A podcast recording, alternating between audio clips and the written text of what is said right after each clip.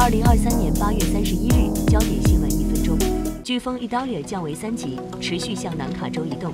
下降到三级的飓风伊达利亚，在周三袭击佛罗里达州的墨西哥湾沿岸之后，缓慢向南卡罗来纳州移动。约翰尼斯堡市大火造成七十三死数十人伤。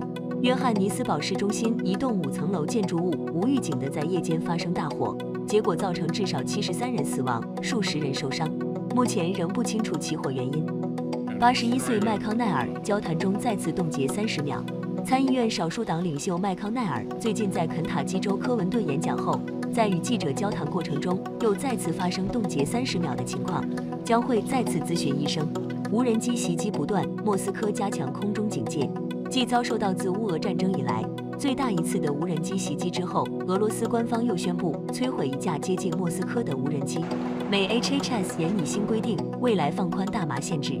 美国卫生与公众服务部证实，正在重新审查大麻，且未来可能研议新规定，要求缉毒组放宽大麻限制。